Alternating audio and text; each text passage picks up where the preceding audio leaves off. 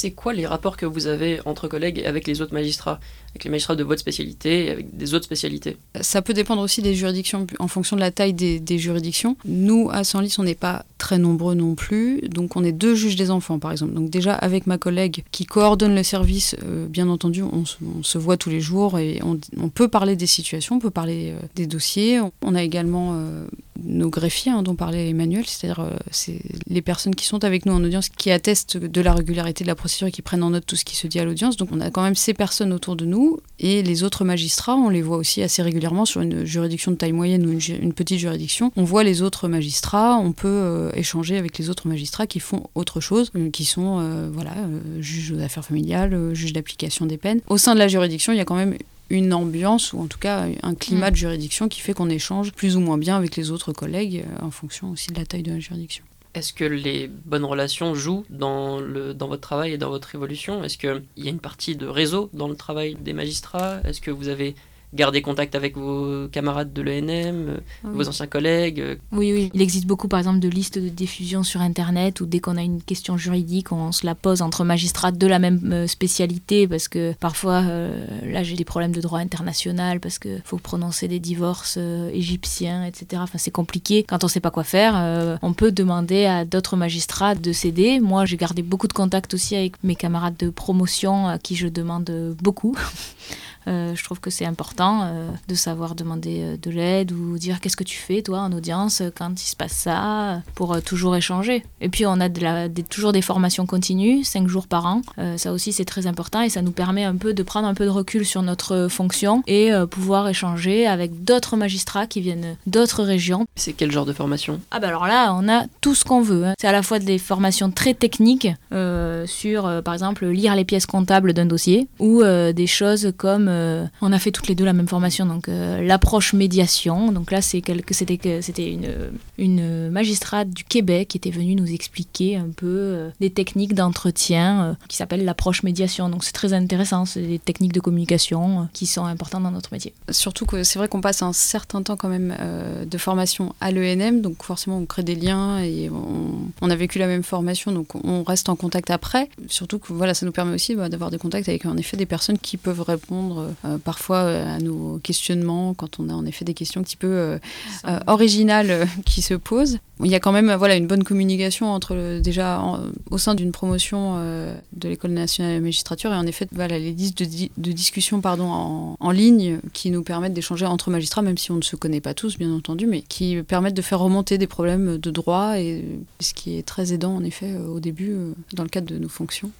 Et à l'ENM, vous étiez évalué. Est-ce qu'aujourd'hui, vous devez rendre des comptes à quelqu'un? C'est pas vraiment une évaluation comme on l'entend euh, quand on est étudiant. Voilà, on n'est pas noté. Euh, on passe un, entretien d'évaluation quand on exerce en tant que magistrat. Alors euh, tous les deux ans. la première année puis tous les deux ans, où on doit expliquer un petit peu déjà ce, qu'on a fait. C'est-à-dire, ben, par exemple, s'il y avait beaucoup de retard dans un service, qu'on a été amené à prendre ben, des décisions dans ce service, à prendre en charge ce service, d'expliquer qu'on a fait en sorte voilà, de, réduire le retard, d'augmenter le nombre d'audiences pour réduire le stock de dossiers, ce genre de choses. Tout ça, on peut l'expliquer mais il y a cette évaluation quand même assez régulière euh, de notre travail. Alors pas sur le fond, bien sûr, de, des décisions qu'on prend, ah puisque les magistrats sont indépendants, donc aucun président de juridiction, aucun collègue ne pourra venir euh, vous dire, euh, par exemple, voilà, au juge des enfants, un enfant a été confié à l'aide sociale à l'enfance, le président ne pourra pas dire, vous, vous n'auriez pas dû confier cet enfant à l'aide sociale à l'enfance, par exemple. C'est notre décision. Après, si les parties ne sont pas d'accord,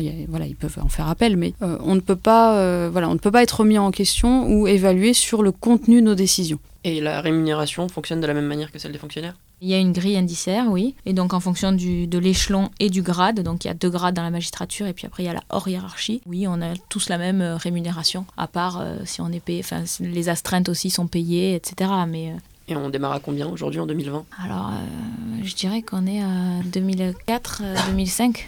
Et alors les évolutions hiérarchiques que vous pouvez attendre, euh, c'est quoi? Déjà par principe, euh, en fonction du nombre d'années d'ancienneté, donc le salaire augmente, on passe au fur et à mesure des échelons pour évoluer vraiment dans la hiérarchie, même si voilà, c'est pas vraiment une hiérarchie, mais en tout cas dans notre statut, pour passer par exemple du côté du parquet, par exemple, substitut du procureur à vice-procureur, procureur de la République adjoint, les mutations, on peut toujours les demander, on peut toujours se positionner, demander un poste que l'on souhaite. En revanche, pour l'obtenir, il y a quand même certains critères qui sont ben, notamment déjà d'avoir exercé plusieurs fonctions, de voilà, pas forcément rester 7 ans, 10 ans dans la même juridiction, dans la même fonction. L'objectif euh, pour euh, les carrières, en tout cas des magistrats, c'est de changer de juridiction, de voir d'autres choses et euh, parfois aussi de changer de fonction. Alors on peut être euh, juge des enfants euh, si on en a envie pendant 30 ans hein, en changeant régulièrement de juridiction, mais pour acquérir de l'ancienneté et éventuellement demander des postes qui sont plus inaccessibles, des postes vraiment de chef de juridiction, donc président ou procureur de la République, il est nécessaire d'avoir connu un certain nombre de fonctions, d'avoir connu un certain nombre de juridictions, éventuellement de demander des fonctions aussi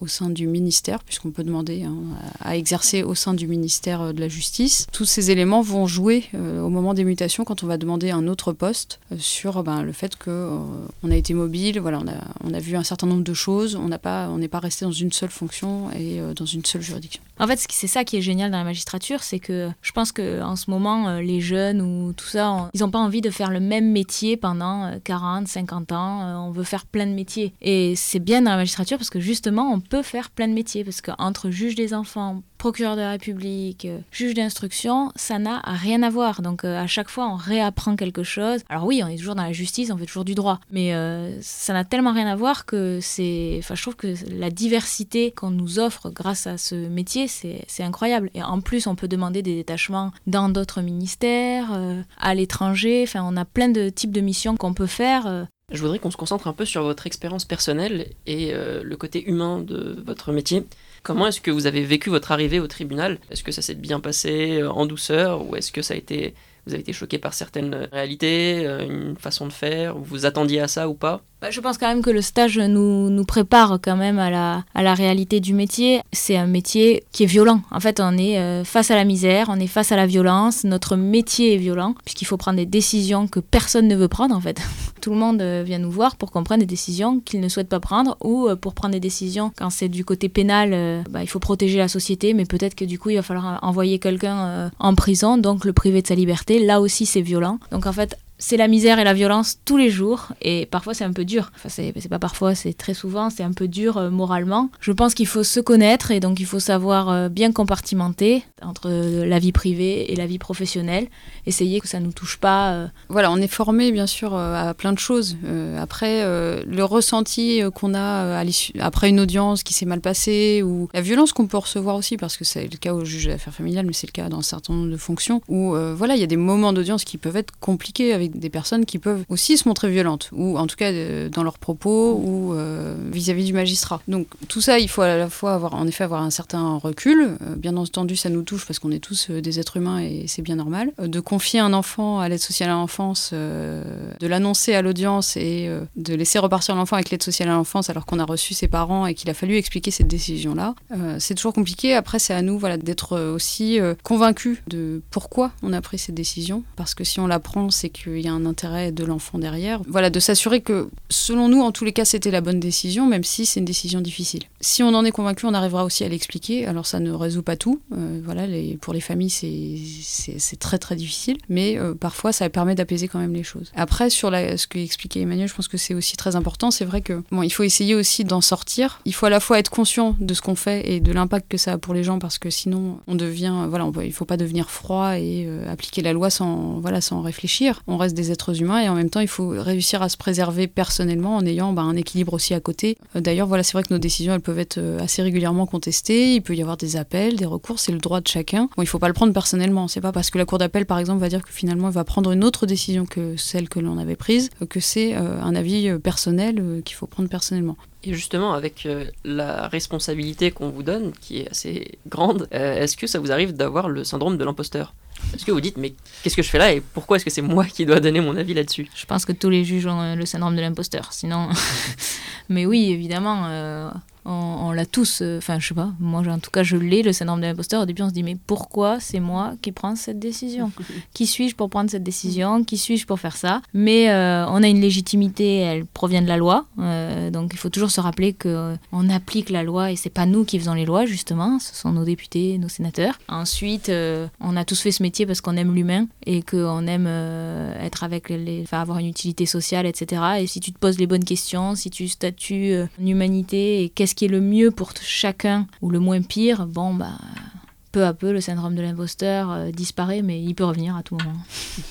Oui, bah, forcément, on se pose cette question. Euh, alors, euh, au juge des ce qui est assez frappant aussi, c'est que nécessairement, on reçoit des parents, on reçoit des familles. Euh, très souvent, la question qui revient, surtout quand on prend ses fonctions, voilà, à l'issue de ses études, c'est Mais vous, est-ce que vous avez des enfants? Bah, C'est la première question que les gens posent parce que c'est la question qui les assaille de dire Mais pourquoi une, juge de moins de 30 ans vient me dire ce que je dois faire pour mon enfant alors que voilà, elle n'en a pas? Voilà. Forcément, pour les personnes qui sont devant nous, ça peut être compliqué. Pour nous aussi, euh, par la même occasion, puisque forcément, euh, on n'est ni mieux ni, ni, moins bien que les autres, on est des citoyens euh, comme tout le monde. Mm. nous aussi, on peut se retrouver dans des situations difficiles où la justice, ça touche à tout, hein, donc ça peut arriver aussi à tout le monde de se retrouver un jour devant, devant un juge. Notre devoir, c'est d'être impartial, d'être indépendant. Donc, c'est pas nous qui venons avec nos préjugés ou parce que... Notre morale. voilà, notre morale, appliquer quelque chose qui serait sorti de nulle part parce que telle ou telle personne, voilà, son visage ne nous revient pas. Non, on se base sur quelque chose. Et c'est ça qui nous aide, en fait, à ne pas forcément toujours se dire, mais pourquoi, pourquoi moi, euh, pour, Quelle légitimité j'aurais à prendre cette décision? C'est qu'on se fonde sur quelque chose. Et c'est pour ça aussi, d'ailleurs, qu'on doit motiver nos décisions. C'est-à-dire qu'une décision, on la prend pas euh, comme ça. Euh, on, doit y réfléchir et on doit l'expliquer. La motiver, ça nous permet d'expliquer pourquoi on a pris cette décision et pas une autre, au vu ben, de ce que prévoit la loi, mais aussi de l'intérêt qu'on doit défendre. Donc, par exemple, voilà, l'intérêt de l'enfant quand, quand on est juge des enfants. Est-ce qu'il y a déjà eu des cas vous n'avez pas su prendre une décision, vous n'avez pas su euh, quoi choisir Hélas, le, code nous impose de, de, choisir, sinon on est coupable du déni de justice, donc on est obligé de, choisir. Parfois on n'a pas envie de choisir, parfois on ne sait pas choisir, parfois on change de décision. Donc ça c'est sûr que si j'ai un conseil à donner, si on n'aime pas décider, si on n'aime pas trancher, il vaut mieux pas être magistrat. Mais si, euh, par contre, on trouve que c'est important de trouver un équilibre entre la société ou les partis, ou euh, notre métier, c'est rétablir une sorte d'harmonie euh, sociale, un équilibre entre tout, en essayant de trouver une décision qui est la meilleure. voilà, là, c'est un super métier. je voulais savoir si vous aviez une, une histoire, une anecdote qui vous a marqué dans votre métier, quelque chose de, notable dont vous, voudriez parler, qui présente peut-être ce que c'est que d'être magistrat ou, ou que vous pouvez rencontrer uniquement dans le métier de magistrat? C'est les audiences. De toute façon, les temps d'audience sont euh, les, les, plus marquants, les plus importants. Plusieurs fois, moi, en sortant d'audience, euh, on est obligé d'évacuer un petit peu, donc euh, on peut pleurer ou tout ça. Il y a des moments qui sont extrêmement forts. Voilà, par exemple, une audience qui était pour moi marquante ces derniers temps, c'était une audience correctionnelle où on était trois magistrats. il y a eu des moments très très forts en fait d'humanité parce que c'était un grand-père qui avait commis une agression sexuelle sur son petit-fils euh, donc à l'audience, il n'y avait pas le petit-fils parce qu'il était trop, était trop jeune, mais il y avait euh, le fils, donc le père euh, de l'enfant, la femme, la maman en fait du fils et le grand-père. Et là, il s'est passé des choses qui ne se passent que dans une salle d'audience en fait. Là, tout le monde avait, avait amené un papier qu'il avait envie de lire à l'autre.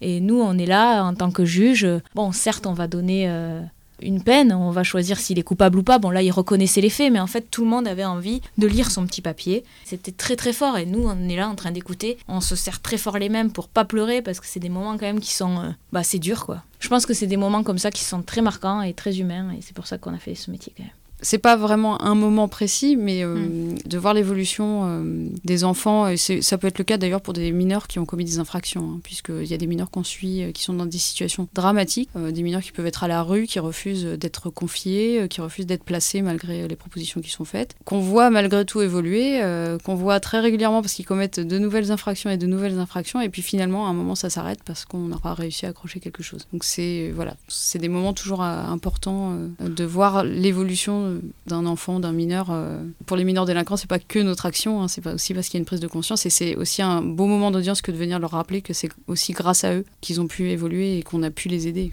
Alors ça me permet d'enchaîner sur une dernière question qui est ce qui vous plaît et ce qui vous déplaît dans votre métier? Euh, c'est le contact euh, avec euh, l'humain dont on parlait tout à l'heure. Le fait d'avoir des audiences, c'est-à-dire qu'on rencontre, voilà, on a un certain nombre de personnes qu'on voit en audience. Donc on est en lien quand même avec la société parce qu'on reçoit des familles, parce qu'on reçoit des enfants on travaille avec d'autres services, donc ça c'était important pour moi aussi, voilà, d'avoir des fonctions où on travaille avec d'autres personnes. Pour les substituts procureurs, c'est les enquêteurs, c'est la police, la gendarmerie, mais par exemple pour le juge d'enfant, il y a des services éducatifs, il y a le conseil départemental, les services de l'aide sociale à l'enfance, et euh, on peut mener des projets aussi. Voilà, euh, on, a des, interactions avec un certain nombre de services différents, de la société civile, des services de l'État. Donc ça c'est très enrichissant, et surtout on est au contact quotidien avec avec les gens, avec les justiciables. Euh, après bien sûr, voilà, si on on a fait ce métier parce qu'on voulait justement ben, travailler dans l'intérêt de, la justice, dans l'intérêt de la loi. Mais euh, ce qui me plaît beaucoup, c'est ça. Moi, c'est exactement la même chose. Je pense que j'ai fait ce métier pour euh, l'utilité sociale que ça a, pour le sens euh, qu'on essaie de donner. moi, j'adore quand les gens ont le déclic. Voilà, par exemple, les mineurs. Alors ça, ils l'ont peut-être un peu plus souvent que les majeurs. Mais quand on voit quelqu'un à l'audience qui est là pour la troisième fois pour conduite en état alcoolique, etc. Et que d'un coup, on a l'impression que ça y est, il comprend que ben, on peut l'aider, parce qu'on va le punir, certes, c'est la première fonction de la peine, mais on peut aussi lui donner des, outils euh, qui va être accompagné par le juge d'application des peines, etc., pour qu'il s'en sorte en fait, parce que c'est le but. Euh, on veut, on veut pas de récidive, on veut pas de tout ça. Bon, bah au moins euh, qu'il ait une sorte de déclic sur ça, je pense que c'est ce qu'on peut voir de, mieux. Ou même à l'audience, là, je suis aux affaires familiales en ce moment, voir des parents qui d'un coup se regardent alors que je pense que ça faisait longtemps qu'ils s'étaient pas regardés dans les yeux, et qui comprennent qu'il faut œuvrer ensemble dans l'intérêt de leur enfant, et qui finalement trouvent un accord même sur un tout petit truc, ben, je trouve ça génial en fait. Et après, il y a certaines audiences quand même qui sont sympas. Hein. Il y a des audiences d'adoption aussi, où là, c'est une audience joyeuse, parce que oui, on voit que euh, des choses un peu tristes, mais il y a aussi des choses un peu plus heureuses dans la magistrature. Et les côtés un peu moins plaisants? Côté négatif, euh, ça je pense qu'on en a quand même un peu parlé, c'est-à-dire la masse. On aimerait pouvoir prendre 2-3 euh, heures de plus sur chaque dossier, même si on ne bâcle pas, mais voilà, on aimerait, je pense, en avoir moins, avoir plus de temps pour se poser et se dire qu'est-ce qu'on va décider sur ce dossier. les moyens, on a peu de moyens. Parfois, on se bat pour une ramette de papier. Parfois, on se bat pour des stylos. C'est un peu compliqué. Je suis d'accord aussi sur euh, bah, voilà les points négatifs. Hein, si, vous trouvez des points négatifs, en effet, c'est le fait que nécessairement la, masse fait qu'il faut euh, voilà il faut trouver une organisation qui nous permet pas forcément bah, de prendre autant de temps qu'on le souhaiterait euh, à l'audience, euh, de voilà, de prendre, euh, en tout cas d'accorder aux personnes, parce que nous c'est notre quotidien, mais pour les, personnes qui sont devant nous, le fait qu'on leur accorde une heure à l'audience, pour eux c'est très peu, parce que ce qui se joue c'est très important pour eux, et nous en même temps on peut pas leur accorder plus qu'une heure, une heure et demie à l'audience, grand maximum, parce qu'on peut faire des efforts, on peut essayer de voilà de, prendre plus de temps que prévu. On doit des fois s'occuper d'autre chose que notre travail juridictionnel, notre travail de rendre la justice. Ça c'est points qui peuvent être négatifs en effet. Si vous avez un conseil à donner à un lycéen ou une lycéenne qui veut se lancer dans la magistrature, qu'est-ce que ce serait? J'invite les lycéens, moi, à aller voir des procès, parce que c'est important de voir comment ça marche euh, la justice, et euh, puis c'est intéressant quand même de, voir ça. Et sinon, moi, ce que je donnerais comme conseil à des lycéens qui ont envie de faire ce métier, en tout cas, ou en tout cas qui sont un peu intéressés, de faire des stages euh, d'observation. Je pense que les tribunaux, ils acceptent facilement des stages d'une semaine, et en une semaine, on peut voir beaucoup de choses. et les magistrats, en plus, ils adorent raconter ce qu'ils font. De croire en soi, hein, parce que le but, c'est... Enfin, le concours est très difficile, donc faut y croire. Euh, et, de travailler quand même je, te rejoins tout à fait sur le, les conseils, hein, en effet, de demander des stages. C'est, c'est pas si compliqué que ça d'obtenir euh, un stage d'observation dans une juridiction. Euh, ça, se fait beaucoup. Moi, j'ai beaucoup de stagiaires de troisième euh, que j'ai reçus là depuis que j'ai pris mes fonctions. Donc là, pour des lycéens, voilà, ça posera pas de difficulté si on est intéressé. Et puis voilà, même si on se pose des questions, ça permet d'avoir un pied quand même dans un fonctionnement d'une juridiction. Ça peut être très intéressant, je pense. Et en effet, bah voilà, sur le, j'ai pas grand chose à rajouter de ce qu'a dit Emmanuel, puisque le travail, c'est sûr que c'est important. Mais euh, voilà, si on en a envie, euh, il faut aussi pas se, voilà, pas se mettre des barrières inutilement. C'est ce que, c'est ce que tu as expliqué aussi. Parce que c'est, voilà, c'est possible. C'est compliqué, mais c'est tout à fait euh, possible. On les invite donc à se rendre au tribunal. eh bien, merci beaucoup à vous deux et on donne rendez-vous à nos éditeurs pour un prochain épisode de Trace ta route. Salut Salut Merci. Merci.